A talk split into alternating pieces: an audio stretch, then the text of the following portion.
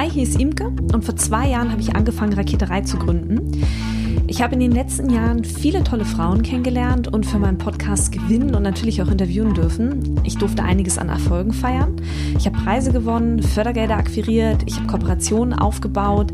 Es fand viel Berichterstattung rund um Raketerei statt. Natürlich findet auch diese immer noch statt. Und ich werde als Speaker auf Konferenzen eingeladen. Und mittlerweile ist aus meinem Raketerei-Podcast eine große Community geworden. Die letzten zwei Jahre Revue passieren lassen und dabei sind mir fünf Punkte bewusst geworden, die verdeutlichen, was es eigentlich braucht, um erfolgreich zu sein. Und ich kann euch jetzt schon verraten, es ist nicht unbedingt der vielleicht ersehnte Plattenvertrag.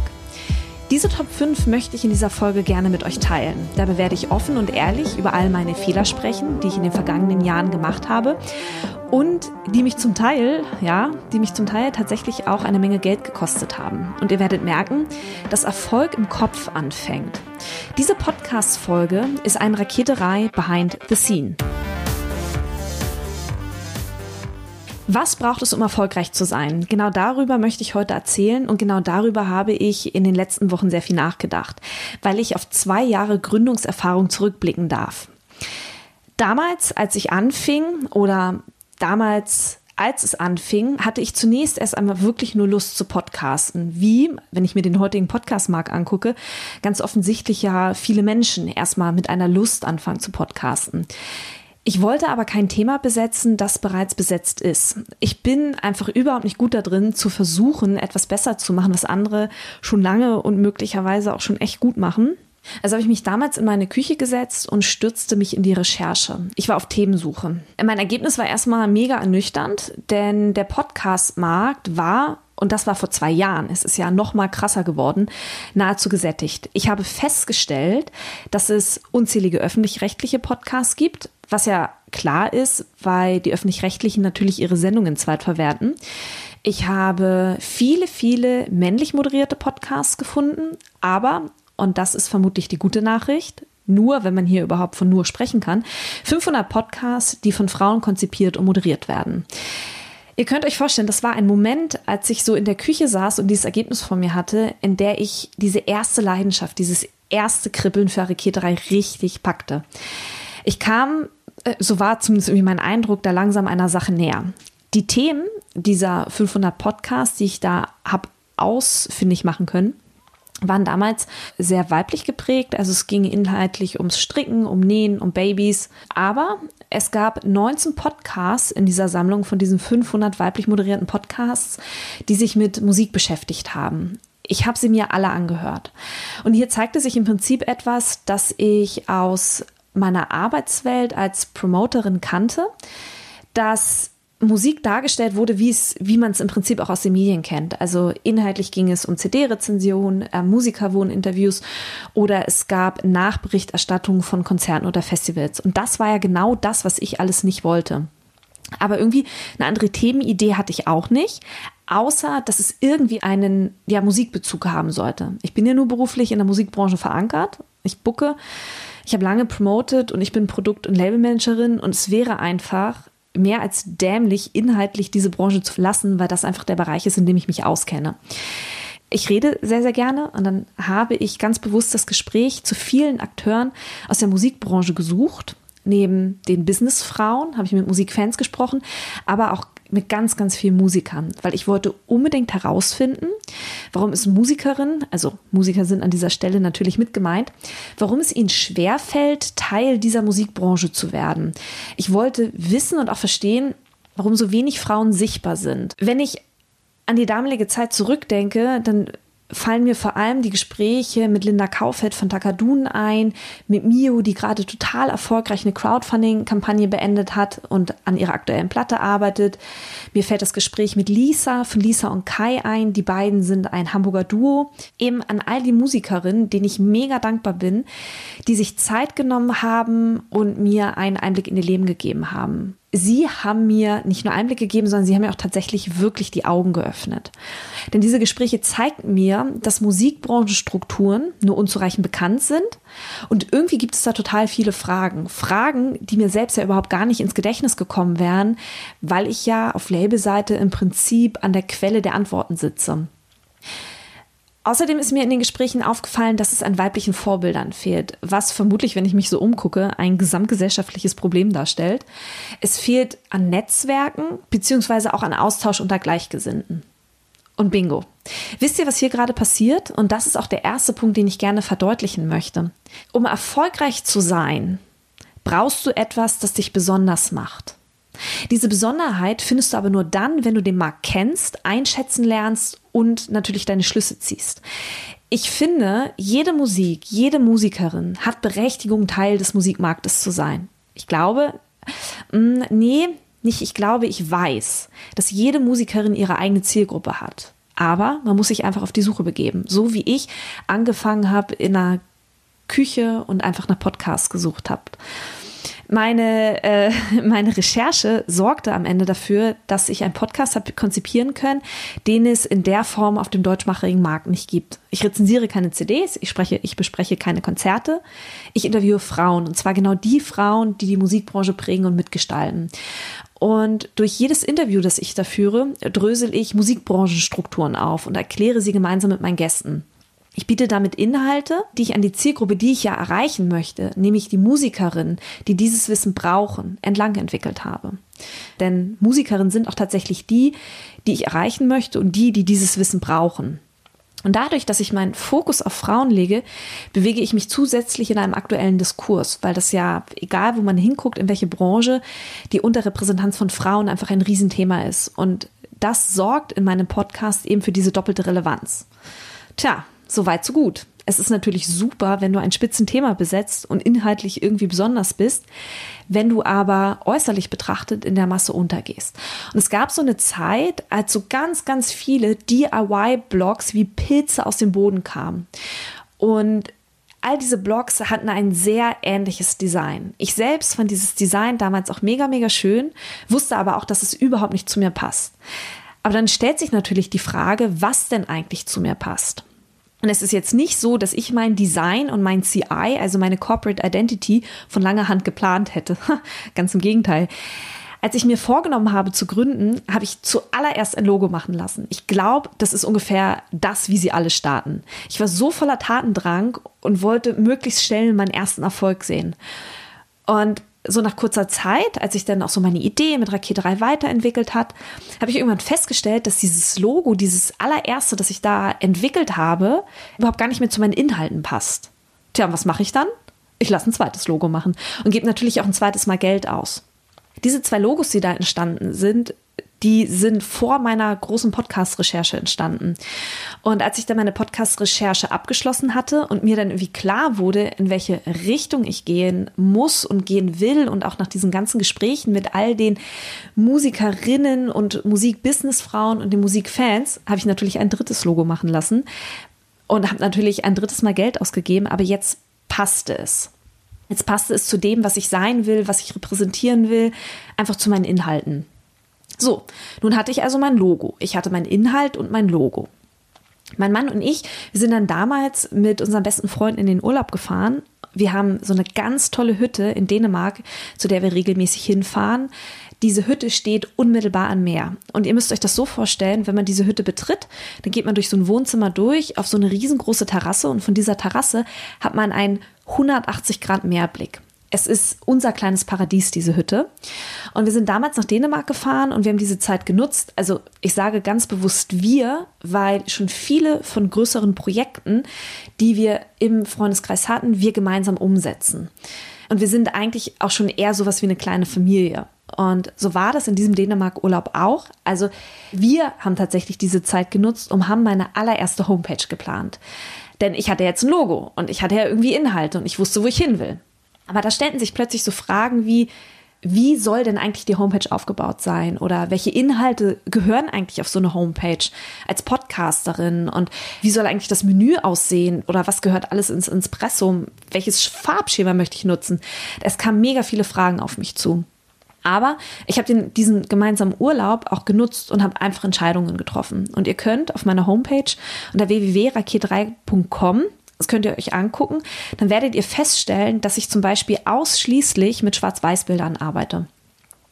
Das gleiche übrigens auch in meinem Raketerei Instagram-Kanal.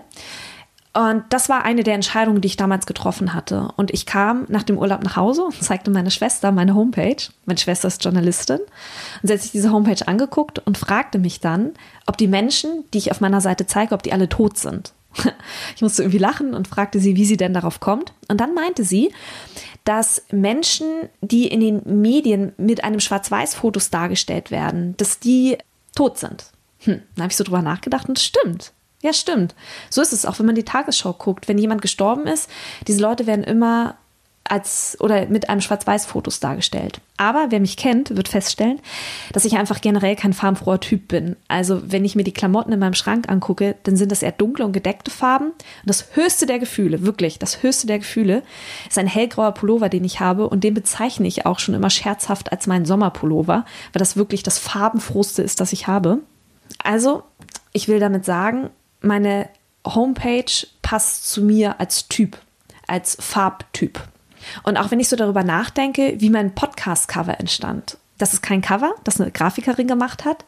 Nee, nee, kurz bevor mein Podcast online ging, und ich meine wirklich kurz vorher, fiel mir ein, dass ich ja noch ein Cover brauche. Ich habe dann einfach mal iTunes geöffnet und habe mir angeguckt, wie die ganzen Podcast-Cover so aussehen und habe aus den Materialien, die ich habe, mir einfach mal ein Cover zusammengestückelt. Und ich muss sagen, dieses Trial-and-Error-Prinzip, von dem ich hier gerade berichte und dem ich da gefolgt bin, kostet eine Menge Zeit. Eine Menge Zeit. Aber, und hier wird ein, ein weiterer Punkt deutlich, den Erfolg ausmacht. Du brauchst ein einzigartiges CI, das authentisch ist, denn das hat Wiedererkennungswert. Und ich habe dieses einzigartige CI, das authentisch ist und diesen Wiedererkennungswert generiert, habe ich genau durch dieses Trial-and-Error-Prinzip gefunden. Als ich damals mit meinem Podcast online ging, fing ich relativ schnell an zu wachsen. Ich bekam plötzlich von super vielen Musikerinnen E-Mails, die mir ihre Geschichte erzählten. Ich fand diese E-Mails damals unfassbar berührend und ich habe mich damals auch schon gefragt, wie ich diesen Musikerinnen helfen kann. Also weil mir einfach klar war, ich will auf keinen Fall ein Label gründen und eine Plattform bieten, das will ich nicht. Also habe ich eine, eine Facebook-Gruppe eröffnet. Die heißt Raket 3 Backstage, so heißt sie auch heute noch. Und hier habe ich damals zum Austausch eingeladen. Also ich lade heute immer noch zum Austausch ein. Bist du Musikerin, dann komm auf jeden Fall in unsere Gruppe. Ähm, sie wird dein Leben bereichern, das garantiere ich dir.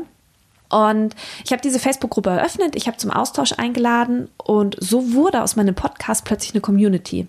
Und ich finde es auch heute immer noch unfassbar toll, wie rege sich hier ausgetauscht wird. Mich berührt es wirklich immer noch aufs Neue, wie offen und ehrlich hier miteinander kommuniziert wird.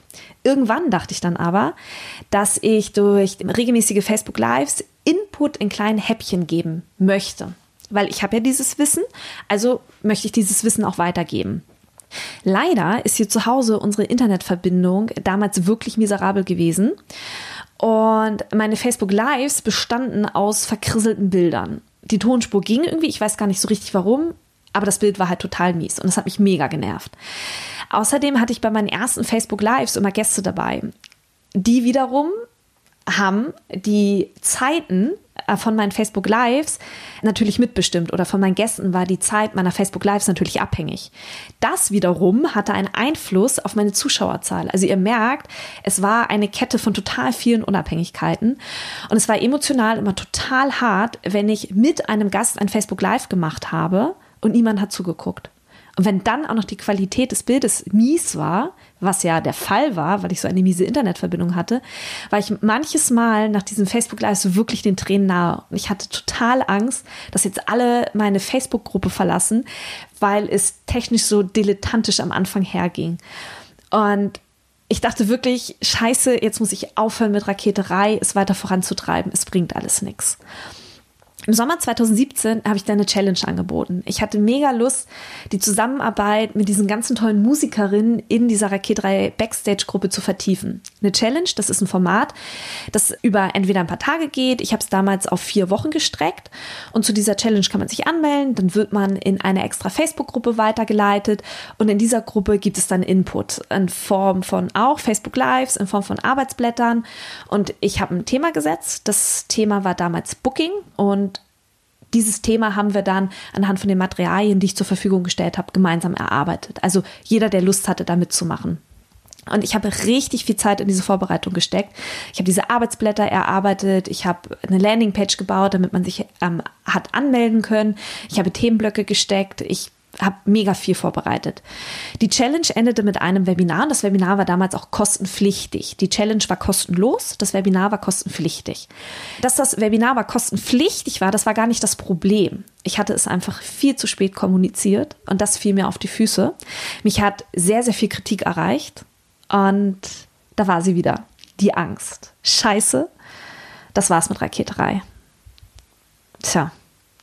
Es war einfach super ärgerlich, wie einige Dinge laufen mit meinen Facebook Lives und auch mit der Challenge. Aber ich weiß nun, dass mir diese Fehler nicht mehr passieren werden. Ich habe in dieser Zeit was ganz, ganz Wichtiges gelernt und das ist genau der dritte Punkt, auf den ich hinaus möchte. Es ist super wichtig, Fehler zu machen. Auch wenn es einem immer und immer wieder suggeriert wird, dass man bloß keine Fehler machen darf.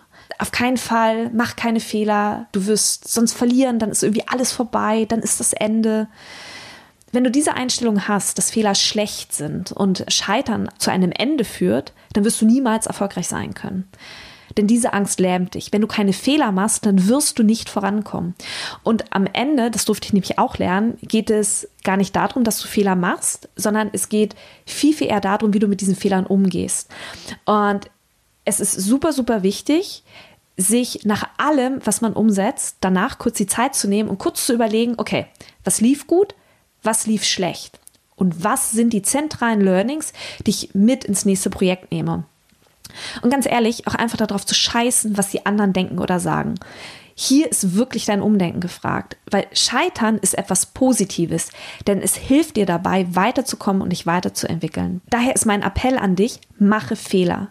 Denn du wirst sie sowieso machen und feiere deine Erfolge und konzentriere dich auf deine Erfolge. Denn Wachstum hat immer etwas mit dem Verlassen der Komfortzone zu tun. Wachstum ist nicht leicht, ne, wie ich ja gesagt habe, so wie es halt ganz häufig suggeriert wird. Denn wäre es der Fall, dass Wachstum einfach wäre, dann wären wir ausschließlich von super duper erfolgreichen Musikerinnen und Musikern umgeben. Aber das sind wir nicht. Also muss es da eine Hürde geben und diese Hürde ist nicht nur durch die Strukturen der Musikbranche zu begründen. Denn Wachstum hat auch immer etwas mit dem Verlassen der Komfortzone zu tun. Und jede Chance ist natürlich auch mit einem Risiko verbunden. Denn am Ende ist irgendwie jede Chance eine Blackbox. Wir wissen nicht, wenn wir eine Chance ergreifen, ob wir auf der Nase landen werden oder nicht. Aber wenn wir diesen Weg nicht gehen, dann werden wir es auch niemals herausfinden. Wenn ich mit den Menschen über meine Gründung von Raketerei rede und über die gelebte Fehlerkultur, dann startet mein Gegenüber ganz, ganz häufig mit, mit einem Satz, der mit dem Wort aber beginnt. Und hier muss ich direkt eingrätschen. Denn das ist eine Sache, die ich sehr oft zu hören bekomme. Und ich muss hier mal sehr, sehr deutlich werden, weil ich dafür einfach kein Verständnis habe. Ich habe kein Verständnis dafür, Ausreden zu finden. Ich höre so oft den Satz, ich würde gerne von meiner Musik leben, aber aber ich habe keine Zeit, aber ich habe kein Geld, aber, aber, aber. Was weiß ich, was diese Abers alles können. Ich kann dir sagen, wenn du in diesem Mindset feststeckst, dann wirst du nicht erfolgreich werden. Als ich Raketerei gegründet habe und mein, all, meine allererste Podcast-Folge aufgenommen habe, da wir saßen gemeinsam bei mir im Wohnzimmer. Es stand ein Aufnahmegerät auf dem Tisch und wir haben miteinander geplaudert. Der Ton ist mies, die Folge war total schlecht geschnitten. Ich habe damals noch mit Audacity gearbeitet und das ist wirklich ein ganz, ganz schreckliches Programm. Aber das ist egal. Diese Folge markiert einen Anfang und einen Anfang muss man erstmal setzen, um das, das erste Ergebnis weiterentwickeln zu können. Und es ist völlig klar, dass da Herausforderungen kommen werden, dass da Probleme kommen werden, aber jedes Problem führt auch zu einer Lösung.